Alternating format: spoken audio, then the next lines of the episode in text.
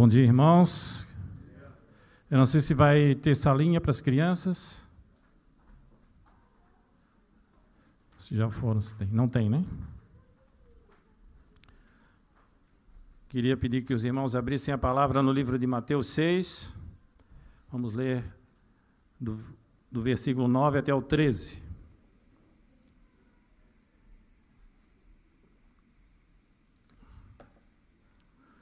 Mateus 6, do 9 até o 13.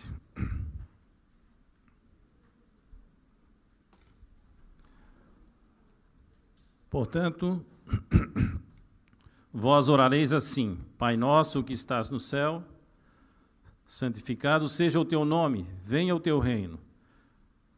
Faça-se a tua vontade, assim na terra como no céu. O pão nosso de cada dia, dá-nos hoje, e perdoa as nossas dívidas, assim como nós temos perdoado aos nossos devedores. E não nos deixes cair em tentação, mas livra-nos do mal, pois teu é o reino, o poder e a glória para sempre. Amém. Então, aqui nesses versículos, o nosso amado Mestre, Senhor e Salvador Jesus, ele nos dá não um modelo de oração, mas um modelo de vida. Porque aqui nós vemos ele falar sobre várias coisas: relacionamento com Deus, relacionamento com os irmãos, obediência, dependência de Deus, subsistência e outras coisas. Então nós vemos assim, não um modelo de oração, mas um modelo de vida. Um verdadeiro estilo de vida. Eu quero só falar rapidamente nessa manhã algumas coisas que Jesus nos deixa aqui através desses versículos. Primeiro ele fala de pai. Pai. Pai, muitas vezes nós temos uma quando nós falamos de pai, um pouco distorcido, porque nós, como pais e os nossos pais terrenos, não se comparam nem se assemelham ao nosso Pai Celeste. Então nós temos, às vezes, uma visão distorcida de Pai. Mas aqui nós estamos falando de Pai, de Deus Pai, aquele Deus amoroso, aquele Deus justo. E nós podemos aqui, queridos, experimentar a bondade de Deus. Deus é amor, ele trata conosco e ele é um Deus justo também. Mas ele fala ainda, ele diz, Pai nosso, porque não é somente meu Pai, mas é nosso Pai. Isso quer dizer o, o que, queridos? Que Ele é nosso, que nós somos família, família de Deus. Somos irmãos, somos corpo de Cristo. E quando a Bíblia fala, muitas vezes se referindo a igreja como lavoura de Deus, rebanho, exército, edifício. Mas aqui, quando fala de família, nós vemos que isso é tão real, porque Ele é o nosso Pai, Pai nosso, somos família de Deus. E nós temos que ter revelação disso, que nós somos corpo de Cristo. Em 1 Coríntios 11, 28, quando Paulo fala da ceia, ele diz ali: Examine-se, pois, o homem a si mesmo, e assim coma do pão e beba do cálice. Pois quem come e bebe sem discernir o corpo, come e bebe juízo para si. Então nós temos que ter revelação que nós somos corpo de Cristo, somos família de Deus. E temos que ter essa revelação, porque a palavra aqui, ela é bem clara e ela é dura. Quem come e bebe sem discernir o corpo, come e bebe juízo para si.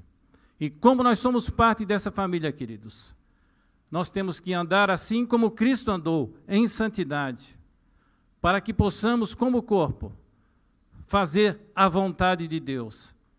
Somos família, somos corpo, então precisamos uns dos outros. Não andamos sozinhos, não andamos sozinhos aqui nessa terra, andamos e necessitamos e precisamos uns dos outros. Eu preciso de você, você precisa de mim, nós precisamos uns dos outros e precisamos de Cristo. Então, família de Deus, discernimento do corpo de Cristo. Depois ele diz que estás no céu. Pai nosso que estás no céu. Isso não fala de distância. Não fala de distância. Porque alguns podem dizer, ah, Deus mora lá no céu. E outros vão dizer, não, Deus mora aqui no meu coração. Eu quero que vocês leiam comigo em Jeremias 23, 23 e 24. Livro do profeta Jeremias, lá no Velho Testamento. 23 e 24. Capítulo 23, versículo 23 e 24. E eu gosto muito desse texto porque ele fala sobre isso. Ele diz: Acaso sou Deus apenas de perto, diz o Senhor, e não também de longe? Ocultar-se-ia alguém em esconderijos de modo que eu não veja? Diz o Senhor: Porventura não encho eu os céus e a terra? Diz o Senhor. Então, onde está Deus? Aqui nós sabemos né, que ele fala aqui no céu, mas não fala de distância, mas fala de revelação, que ele está acima de nós. Muito acima, sempre acima. Mas aqui esse texto de Jeremias, ele diz que Deus está em todo lugar. Ele enche a terra, ele enche a nossa vida, ele enche todas as coisas, porque ele é onipresente. Ele não está apenas num lugar, mas ele está em todos os lugares. Ele preenche todas as coisas. Até esse, esse versículo aqui que diz: Acaso sou eu Deus apenas de perto e não também de longe? Mas tem uma letra de um cântico aí, que uma vez até nós corrigimos, mas eu acho que estão cantando é, errado de novo, que diz: Sou Deus, né? não sou Deus de longe, mas sou Deus de perto, uma coisa assim, que é importante corrigir, porque Deus não é apenas de perto, mas Ele é de longe, Ele enche todas as coisas. Então nós temos que e cremos nesse Deus que é soberano sobre todas as coisas. Ele reina e governa sobre todas as coisas. Ele observa o meu passado, o meu presente, o meu futuro. Ele sabe tudo, pois ele é maior do que o tempo. Deus está sobre todas as coisas porque ele criou todas as coisas. É necessário termos revelação da grandiosidade de Deus. Deus é um Deus grandioso. E nós temos que pedir a Deus revelação e às vezes eu fico pensando, mas como é esse Deus tão grandioso que enche todas as coisas? E nós começamos a imaginar e a nossa mente não consegue colocar isso para nós de uma maneira racional, porque é espiritual. Nós temos que ter revelação da grandiosidade de Deus. Que Ele é, não é como nós, queridos. Ele é Deus sobre todas as coisas. Então, quando Jesus fala aqui que estás nos céus, ele não está falando de distância, mas da grandiosidade de Deus. Que Deus está sobre nós. Não há nada que ele não veja, não há nada que ele não saiba, não há nada que ele controle, que ele não controle. Tudo está no controle de Deus, todas as coisas. Às vezes nós pensamos, ah, o mundo está um caos. Deus está no controle de todas as coisas. Nada foge o controle de Deus. a igreja está assim, a igreja está dividida. Queridos, não fale da igreja do Senhor. Porque a igreja é o corpo de Cristo. E está no controle do Senhor todas as coisas. Do nosso Deus todo-poderoso e grandioso. Então a minha oração é para que todos nós tenhamos revelação da grandiosidade de Deus, da soberania de Deus. Nós temos que olhar e ver e pedir para Deus isso. Revelação do corpo, que somos famílias, e revelação da grandiosidade, de Deus. E ele continua e diz: Santificado seja o teu nome. O nome do Senhor deve ser colocado em local de destaque. Esse nome diante do qual todo joelho se dobra deve ser exaltado, honrado, amado, temido, louvado e feito conhecido de todos os homens. Não deve ser nomeado em vão. Então, queridos, reverência ao nome de Deus. Não tomar o nome de Deus em vão. Quantas vezes a gente faz e fala de Deus aqui e ali sem ter essa noção daquilo que fala a palavra de Deus, não tomar o nome de Deus em vão. Santificado seja o teu nome. Teu nome é santo, teu nome é poderoso. Então, quando nós formos nomear o nome de Deus, tem que ser com total reverência. Nós temos que ter total reverência ao nome de Deus, de Deus Pai. E o que assim não fizer, não será tomado por inocente. Venha o teu reino. Venha o teu reino é o pedido que Deus quer atender, pois Jesus veio exatamente para isso. Ele veio para ser Senhor, tanto de mortos como de vivos. Somente com a vinda do reino de Deus é que pode haver salvação para o homem. Seja feita a tua vontade, assim na terra como no céu. Quando a vontade de Deus é feita, o reino de Deus se manifesta. A ideia que temos algumas vezes é que o reino de Deus é visto de forma espetacular. E às vezes nós queremos isso. Nós ansiamos pelo espetacular, buscamos o espetacular. Ah, quando fala de um culto de cura, de coisa, ah, que lá estão fazendo isso, então nós ansiamos por ver assim essas coisas, o poder de Deus. Isso não é, não é errado, queridos. Não é errado. Mas isso não é o essencial. Não é o essencial. Mas, segundo o que Jesus ensinou, o reino de Deus se manifesta quando a vontade dele é feita. Então, quando, quando que o reino de Deus se manifesta? Quando a vontade dele é feita. Quando a vontade dele é feita na minha vida, o reino de Deus se manifesta. Quando eu sou obediente à palavra de Deus, ele se manifesta. Porque a vontade de Deus, ela é feita nos céus, sem nenhum questionamento.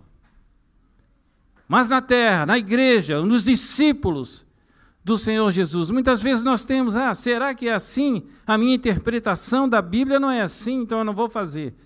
Então, queridos, quando eu me submeto totalmente ao senhorio de Cristo e à Sua palavra, é chegado o reino de Deus na minha vida. É chegado o reino de Deus na igreja.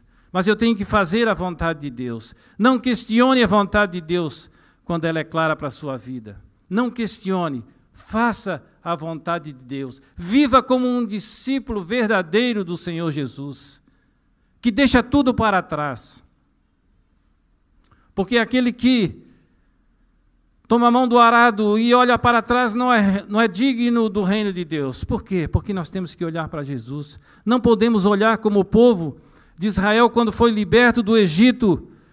E ele olhava, estava naquele deserto e olhava como era bom aquele tempo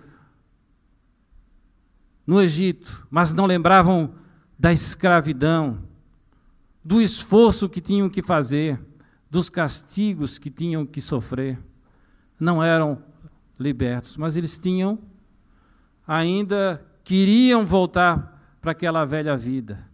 Não olhe para a velha vida, queridos, mas olhe para o alvo, para Deus, para Jesus Cristo, que é o, o prêmio da nossa soberana vocação de Deus em Cristo Jesus.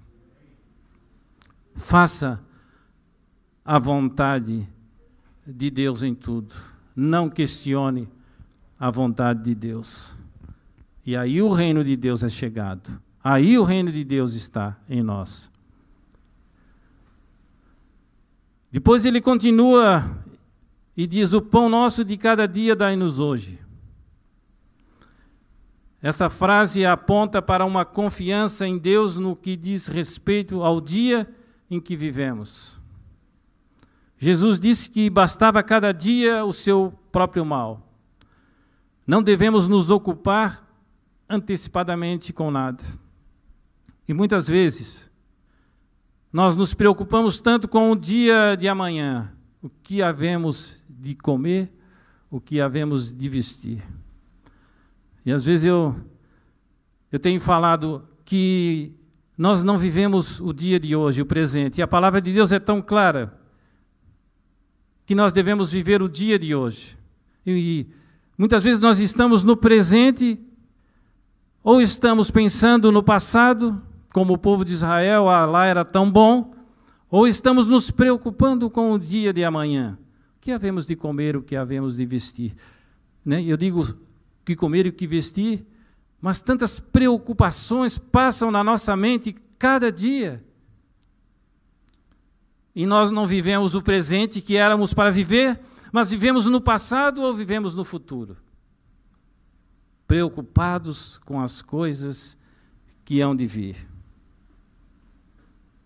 A instrução prática que o Senhor tem para nós está lá em Eclesiastes 11, 1 e 2, que diz: Lança o teu pão sobre as águas, porque depois de muitos dias o acharás. Reparte com sete e ainda com oito, porque não sabes que mal sobrevirá à terra. Então aqui nós lemos esses versículos em Eclesiastes, principalmente esse o 1, que diz: Lança o teu pão sobre as águas, porque depois de muitos dia, dias o acharás. Então, se nós pegamos e lançamos um pão num rio corrente, como que nós vamos achar o pão depois de muitos dias? Mas eu creio que o versículo 12 explica: reparte com sete, ainda com oito, porque não sabes que mal sobrevirá à terra.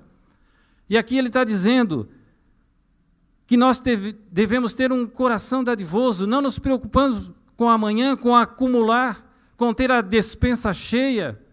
A corrida ao supermercado fala em greve do, dos caminhoneiros para terça-feira e muita gente já faz aquela corrida ao supermercado abastecendo a sua despensa cheia, preocupado com o dia de amanhã. Quem que cuida de nós, queridos? O Senhor cuida de nós. Se faltar alguma coisa para nós, Ele sabe. Ele quer, ele planejou dessa maneira. Preocupação com as coisas, com o dia de amanhã. E aqui ele fala que nós devemos ter um coração dadivoso. Ele diz aqui em Eclesiastes: não guarde se há alguém necessitado. Então você está aguardando, mas tem gente necessitado e com falta de alimento. Então é isso que ele está querendo dizer aqui. Não guarde se há alguém necessitado. Reparta com sete, ainda com oito, porque não sabes o dia de amanhã. Às vezes você vai repartir com tantos hoje, e às vezes amanhã você pode estar necessitado, e um desses sete ou oito, ele vai estender a mão para você. Que melhor poupança é essa, queridos? Não há igual. Porque você tem um coração despojado, não está lembrando do dia de amanhã. Mas você está dando àquele que é necessitado. Porque como vamos saber se um dia também não necessitaremos de ajuda, não seremos necessitados também? Então, por isso que eu disse, essa oração de Jesus não é apenas algo que ele nos deixa um modelo de oração, mas um modelo de vida, de vida. O pão nosso de cada dia nos dá hoje. Perdoa as nossas dívidas, assim como nós perdoamos aos nossos devedores. Aqui Jesus nos ensina como deve ser a nossa atitude para com aqueles que nos devem, sejam porque nos feriram ou porque falharam conosco. Se quisermos o perdão de Deus para as nossas transgressões, temos que pensar seriamente em apagar dos nossos arquivos as promissórias, as cédulas e os documentos, qualquer tipo de documento contra irmãos, que armazenamos em nossas mentes e nossos corações. Perdoa as nossas dívidas. Então, quando nós oramos assim, Senhor, perdoa a minha dívida, assim como eu tenho perdoado aqueles que me devem. Então, nosso coração tem que ser sincero e tem que estar puro nisso. Porque se há em mim, queridos, qualquer coisa, retendo o perdão a qualquer irmão ou a qualquer pessoa, isso não vai ser verdade na minha vida. Deus não vai me perdoar se eu não perdoar o irmão que está me devendo. Eu até os, pelo menos os 23 anos, meu pai tinha padaria e eu praticamente fui criado dentro, dentro de uma padaria. Então, já depois, na juventude e adolescência, eu trabalhava no caixa, e sempre a gente tinha, não aquela caderneta, mas a gente tinha uns bilhetinhos que a gente deixava. Às vezes a pessoa vinha, ah, não, não tem dinheiro agora, posso pagar depois. Aí a gente marcava o nome da pessoa, tantos reais. Naquela, naquela época nem era nem real, acho que era cruzeiro, sei lá, alguma coisa assim. É, mil réis, era de mil réis. Não, mas acho que era cruzeiro ainda. Então a gente marcava ali e tal, e também os cheques que voltavam, a gente botava, vamos dizer assim, tinha aquele, o cantinho dos devedores, vamos dizer assim, era um cantinho que tinha lá perto do caixa, a gente deixava aqueles bilhetinhos, e às vezes passava dias, passava semanas, às vezes passava anos, e aqueles, alguns bilhetinhos daquele iam ficando amarelado, rasgado, desbotados, e o devedor não vinha para pagar. E assim acontece com o nosso coração, queridos. Às vezes nós guardamos esses bilhetinhos no nosso coração. O irmão tal fez isso para mim, e passa dias, passa anos, e nós não liberamos o perdão para o nosso irmão, retemos. Então é tempo de rasgar todo o bilhete, toda a dívida, toda a cédula, queridos, porque a cédula principal que era contra nós foi rasgada na cruz. E através disso nós fomos libertos do pecado e da morte. Queridos irmãos, e eu pergunto: se fomos libertos da morte, do pecado, por que nós retemos tão pouca coisa com relação aos irmãos? Que coração endurecido que muitas vezes nós temos. A cédula de dívida que era contra nós foi paga por Jesus na cruz e o seu sangue foi derramado por causa de mim e por causa de você. Queridos, não temos noção dessas coisas, por isso nós retemos ao irmão muitas vezes o perdão. Mas que não seja assim. Que possamos ser, ter um coração livre e perdoador. E ele continua: e não nos deixe cair em tentação, mas livrai-nos do mal. Sabemos que as tentações não são o mesmo que pecado. Jesus foi tentado de todas as formas, mas não caiu em pecado. Ele contou com a mesma força que outorgou a nós para não pecarmos. Temos o Espírito Santo, a mente de Cristo e capacidade para raciocinar. Então temos toda a possibilidade de não cedermos às tentações. Queridos, nós temos isso. O Espírito Santo nos ajuda. Nós somos tentados? Somos. Mas temos o Espírito Santo, a mente de Cristo, e a mente que Ele nos deu para não cairmos em tentação. E aí vem o pecado. Se nós cairmos, nós vamos pecar. Então nós temos que cuidar disso. E terminando, ele diz: Pois teu é o reino, o poder e a glória para sempre. Amém. Todas as coisas dependem, funcionam, sobrevivem e são sustentadas pela palavra do seu poder.